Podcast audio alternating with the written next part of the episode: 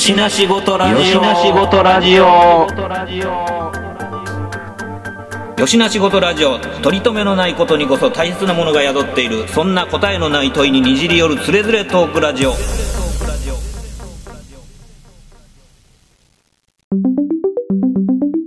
よしな仕事ラジオやって。よしな仕事ラジオ？知らん。今は、あのー作品も含めて、そのまあイベントも全部含めて、割とだから、ウェブで検索すれば、ある程度の概要がこうパパッと分かってしまう中で、まず出会う入り口と、あのーもう一歩ほんなら、えー奥へ入ろうと思ったら、まあ入っていける道筋っていうのとの、こう、まあ二段構えみたいなあの、形をとってるのが多いんやけど、そ、その辺はやっぱ割と意図的にやってて、で、まあさっき話してたような短期間のお祭りでもなく、かといってもうやりっぱなしでずっと置きっぱなしみたいな感じにもならないっていう間をまあ攻めていますよみたいな話やったんやけど、まあそれ、その形って、ごくごく最初から意識してた形なんかなと。そうですね。っていうのは、えっと、そもそも、あの、まあ、こういう、えっと、新型コロナウイルスの、こう、影響とか騒ぎになる前から、その JR 総除駅のアートプロジェクトはスタートしてんけども、うん。えっと、まずその、いわゆる、まあ、作品を、に触れるっていうところで、実際にその、僕たちのその総除駅のプロジェクトっていうのは、あの、本物の作品を見れるわけではないっていう、最初の割り切り方からスタートしてる。そうやね。だから、そうそう、そのプリントしたもんをドンって、だから、まあ、本物じゃないもんね。で、えっと、まず本物じゃないっていうとこから、えっと、次にその、えっと、実際にその、もちろん、ディテールとかっていうのは、あの、リアルに、うんあの、展示したいって思ってるんやけども、まあ、スケールも変えてしまう。うん。で、えっと、まあ、ホワイトキューブのような、あの、作品を、まあ、あの、第一に提案できるような、まあ、しやすいような環境にも置かないっていう、結構特殊な状況下の中で、あの、アート作品を紹介していくっていうところからスタートしてること自体、僕は結構特殊なことなんかなっていうふうに。うんうんうん。生活空間の中にこうねじ込んでいく感じやもんね。こうで、でもなんでそれが必要なんかっていうふうなところも、まあ、あの、もちろんあるからそういうスタートの仕方をしてるんやけども、まずやっぱりそのギャラリーにも行かない、美術館にもまあ、あんまり行ったことがないっていう人に、うんえっとそういういろんな作品とか表現とかをいっぺんぶつけてみたい。うーん。まあ、そもそもあったっていう。で、今、まあ僕、まあ、この地域の状況とか、まあ、日本とか、まあ、の状況、アートの状況とかを見てると、やっぱりその、ものすごくそのアートっていうのは専門性が高かったり、あの、限定的な人にしか触れれるような状況ではないので、うん。まあ、それをなんか、一遍、こう、違う形で、なんか、接触でき、あの、指すことできひんかなっていうふうなことを思ったのが、まあ、掃除のアートプロジェクトで。うんうんえーかといって、その、そもそも人が持ってる、その、感性とか感受性とかっていうのは、あの、アートが今発信できてる範囲の限定的なもんと、えっと、必ずしも、こう、一致せえへんっていうふうには僕はなんか思ってたりもしてたんで、うんうん。そもそもまずこう、届けられない、届かない人とかにも一遍、その二次的な形でもいいから、届けてみようっていうのが、その掃除駅のアートプロジェクトの始まりなんかなっていうふうに思ってます。うーん。そうか、それがその割り切りのスタイルがドンって出てきたっていう。そうですね。そそこを割り切らへんかったら、えーっと、逆にそういうことはできひんっうんうんうん。ていうふうに思いました。で、あと、えっと、ものすごく、いわゆるこう、環境の中に置くっていうことで、うん。いわゆるこう、あの、アートイベントであるとか、アートですっていうような、うん敷居を外していくっていう、うん。うん。を同時にしたく。ただ、あの、まあ、インフォメーションみたいなのは本当に最低限にしてて、本当に駅にでから出てきたら、こう、いきなりこう、まあ、プリント作品がこう、壁いっぱいにある。うん。えっと、環境をスタートにすることで、いわゆるこう、アートって言ったら急にうさんくさくなったり、息居が高かったりっていうところも、省いた状態でこう、見せることっていうのも、まあ一つ大事なんかなっていうふうに思って、あの、プロジェクトをスタートした感じです。うん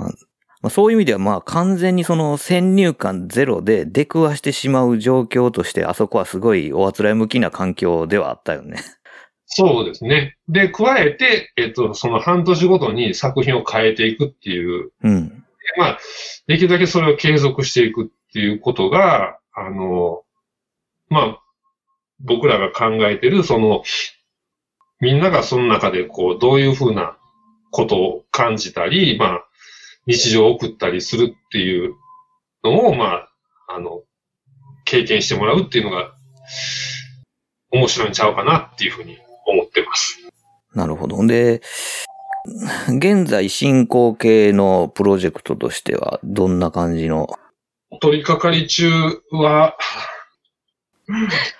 リバラボ、今裏もアット広場。って言って、あの、ま、もともと囲い場のあったところが、今はあの、芝生広場になっていて、あの、まあ、市民が利用するための、まあ、実験的な、あの、公園というか、広場。広場をどう使っていくかっていうことを、まあ、いろいろな形で試みる、まあ、暫定的な広場が今あるんですけども、まあ、そこの、あの、看板のデザインとか、そういう、こう、何をしていいとかっ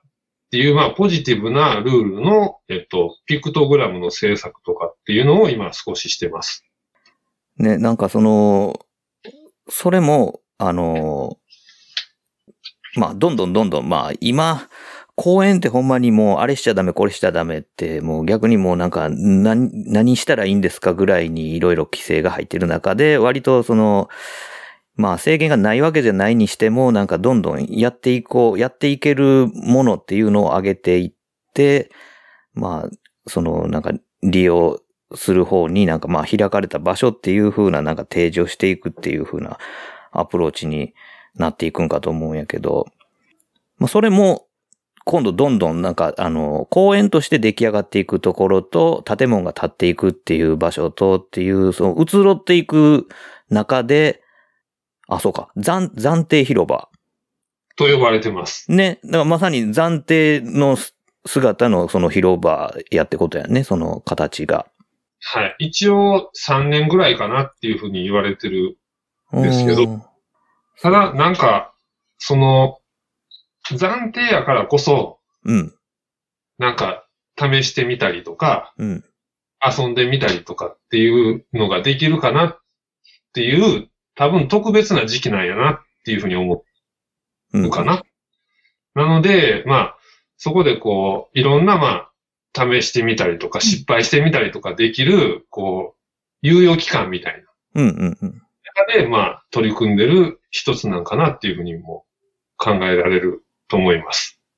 いやまあ3年って言ったらまあ短いような長いような、例えばなんかこう、ね小さい子供とかがそこで何かして遊んだとか、あの、なんかこういう催しになんかお父さんお母さんと一緒に参加したとかっていう風な思い出を持ったままなんかこう小学生、中学生とかなって、もう今はあそここんなことになってるけど、ちっちゃい時公園やってなんかこんなんしたの覚えてるとかっていう風なんで、どん、めちゃくちゃ刻まれるっちゃ刻まれますもんね。3年もあれば。うん、そうですね。うん、で、なんか、ほんまに、えっと、まあ、先々になってみれば、まあ、この時期っていうのはものすごくこう、短い特別な時期なんかなっていうふうに思う。いやがてはやっぱりその、完全な、まあ、あの、まあ、計画された形になる途中っていう感じやけども、まあ、やがてはその、完成されるっていう時とはまた全然今違う時期なんやなって思ってて、うん。で、まあ、その、この時期が、その、まあ、実りのあるもんなんか、こう、やがてはこう、挫折したもんになるんかっていうのも、まあ、その途上にあるっていうか、うんうん。まあ、それはすごいこう、面白い時期なんかなっていうふうに思います。まあ、その中で見てるっていうのが。やっぱりなんかその、最終形態じゃないというか、固まってない、その余白でどんだけ遊べるかっていうところよね、その、そういうなんか、あの、ふわっとまだ決まってない場所が、もうその市役所の横のなんかもう茨城の中心地にポコって現れてること自体が、実はまあすごい面白いことが起こりそうな 場所としてはすごいおあつらい向きな空間になってるから、まあうんそこをね、あの、料理次第では絶対すごいなんかこう記憶に残る場所になりうるっていうことやもんね。ね、うん。だから、まだ結構その、理想が言えたりとか、うんうん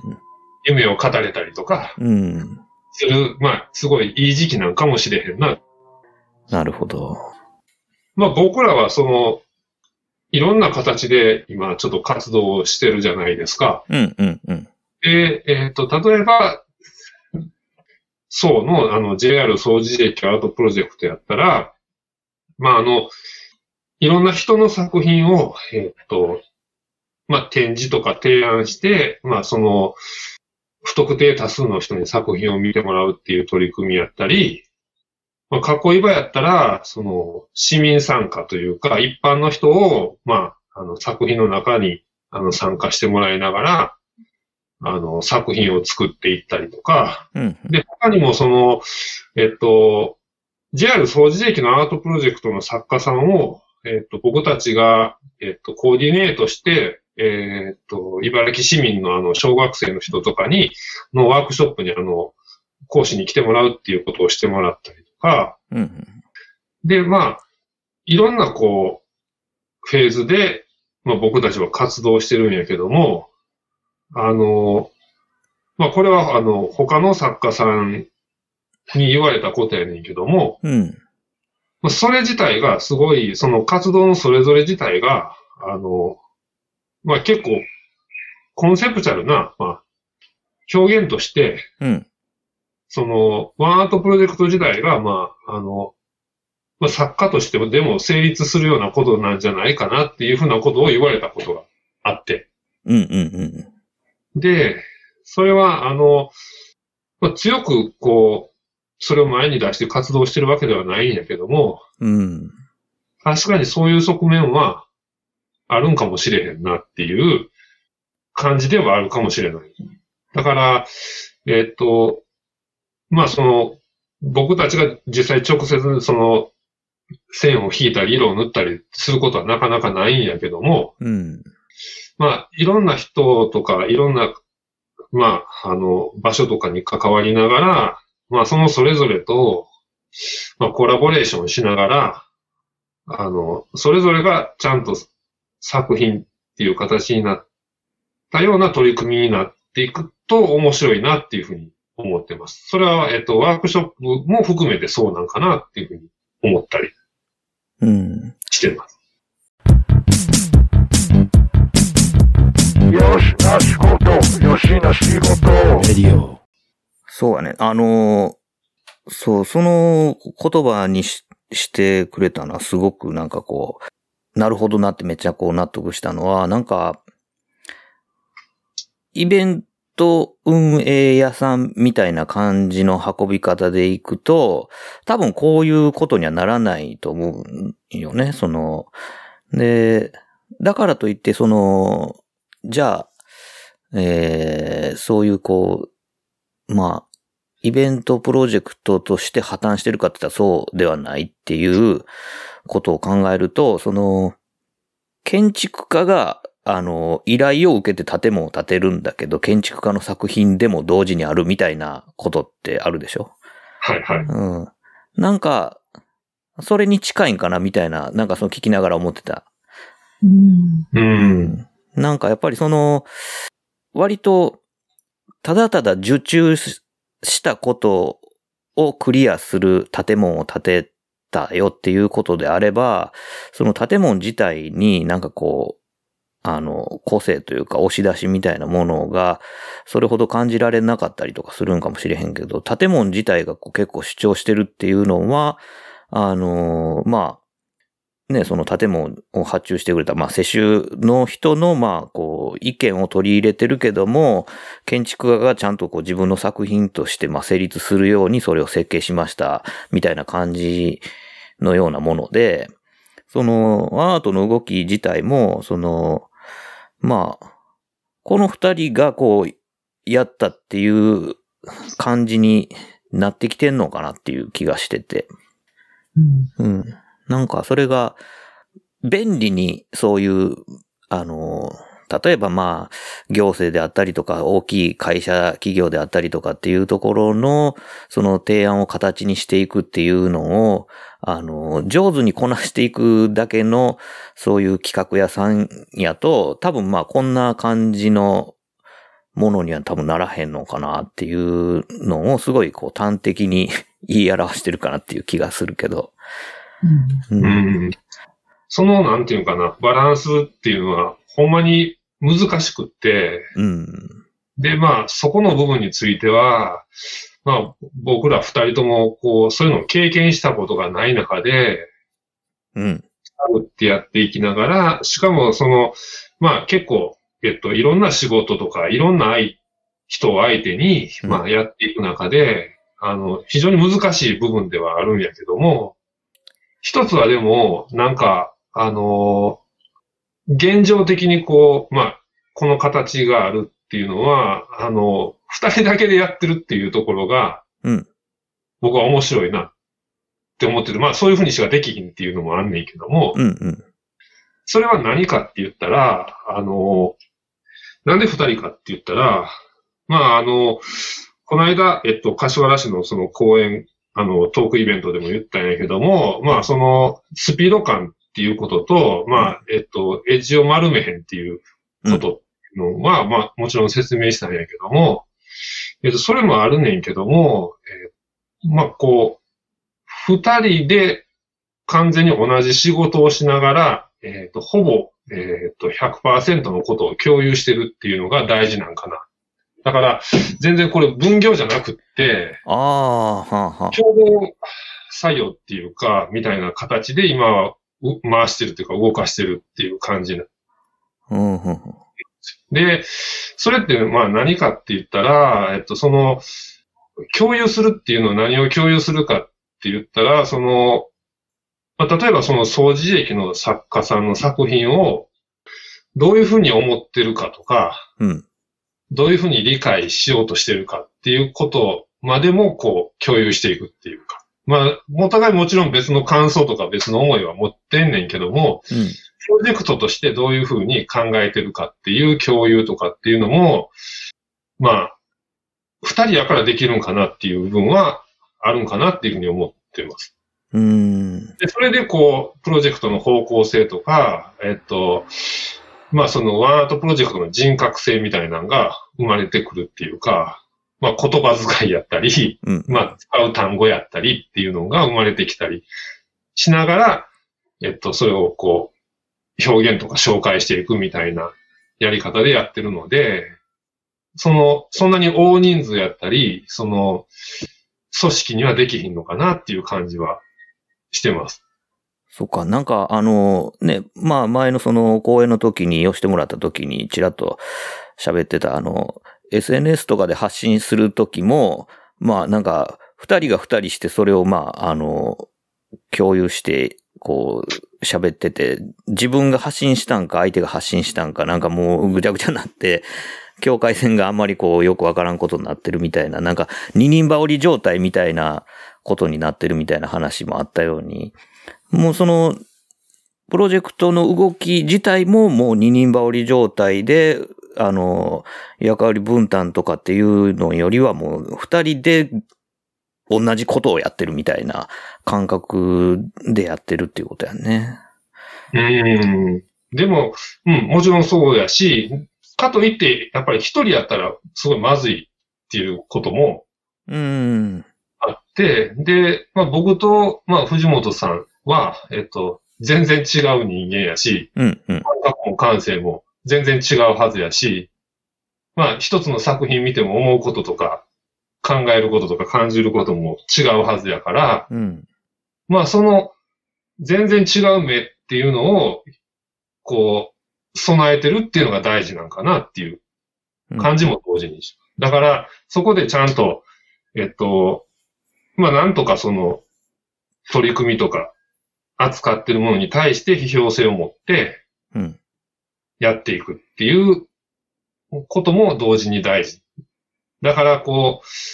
う、ワンアートプロジェクトに、まあ、一つのその人格性みたいなのを与えるんやったら、まあ、四つ目があるみたいなうん。うん。感じっていうのが大事なんかなっていうふうに思ってます。うん。なるほどね。それはすごいよ面白い状態やね。今、このバランスって、あの、ずっとこのままいけんのか、それともまた違う形になるのか分からへんけど、今すごい面白い状態で 推移してるってことやんね。ねえ、いけんのかな？笑ってるし。そう、だからなんていうか、あの共有してるけど同一ではないっていう、二人がやってるっていうところが、やっぱその、互いにまあそれ、それぞれを、あの、まあ監視してるっていう言い方おかしいな。なんかまあその、第三者性というか、まあ批評性につながる、もうその第三者の目線みたいなものを自分に、あの、担保してくれる存在として、その、まあ、いてるみたいな感覚になるのかな。なんかそれはでもすごい大事なところやね。あの、そうんうん一人で、一人でやっちゃうとそれなかなかこう見失いがちというか、絶対難しいことだからうん。。もうすごい独りよがりなものにもなってしまうから、うん。大事なとこですね。そうですね。うん。でもそのバランスって結構難しいかなって思う。その、同じことやってても、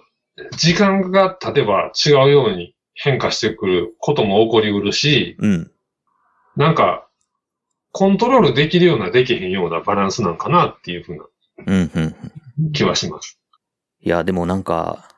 狙ってできることじゃないから、なんかすごいことやね。その、なんかまあ、よく、よくもまあ、その二人は出会ったねっていうところになるんかもしれへんけど。まあ、なんていうか、思えばでも長い付き合いになるもんね。そやねん。30年ぐらい。ちょっと年がバレ年がバレて困るらしい。そう、この5人まで隠してんの？てない。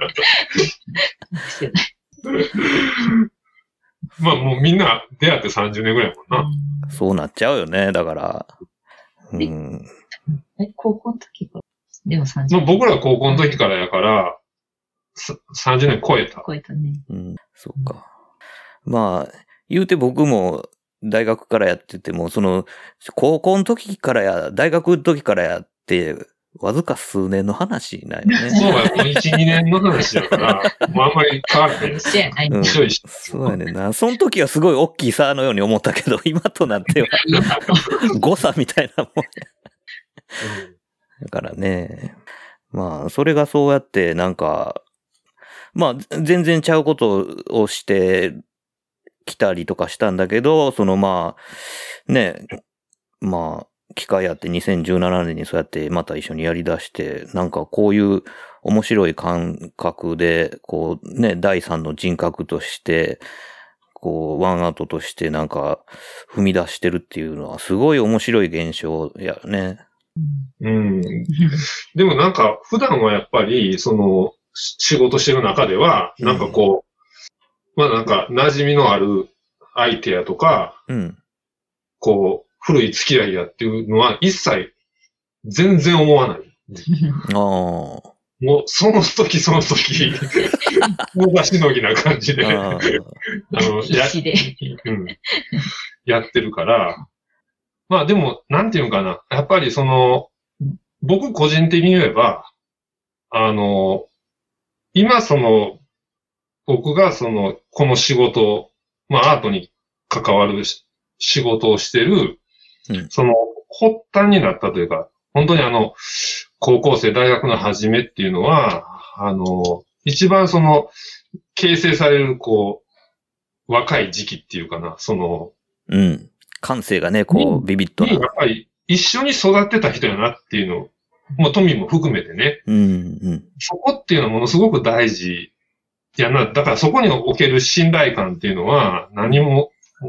もうなんか他のものとは変えられへんもんがあるんで、うん。まあその、まあ言ったら、まあ僕とかの、まあ、その、愚かなとことか情けないとことかも、みんなめめっちゃ知ってるじゃないですか。まあそこ、そこを知ってもらってるっていう安心感はすごいあるかなっていうのはある。まあ、その、やっぱこう、ほんま同時代性っていうのはすごい何者にも変えられへんもんがあるっていうのはすごい感じますわな、それは。う。うん。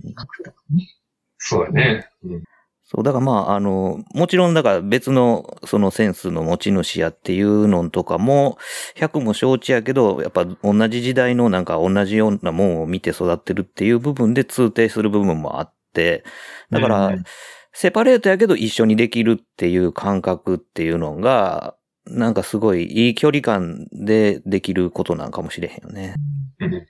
そうか、でも、まあなんか、あのーこれ、わざわざ僕、多分、あのーこういう機会でもないと聞けへんから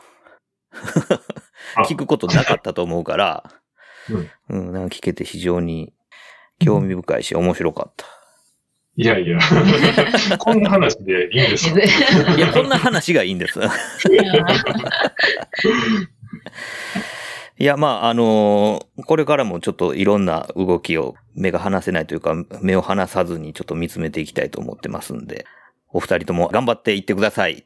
はい。あの、これからもいろいろ助けてください。いやいや、こちらこそ。はい。はいそれでは、えー本日お届けしたのは私、トミーと、あ、ワンアットプロジェクトの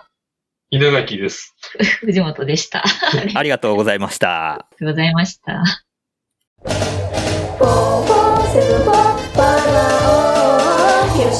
し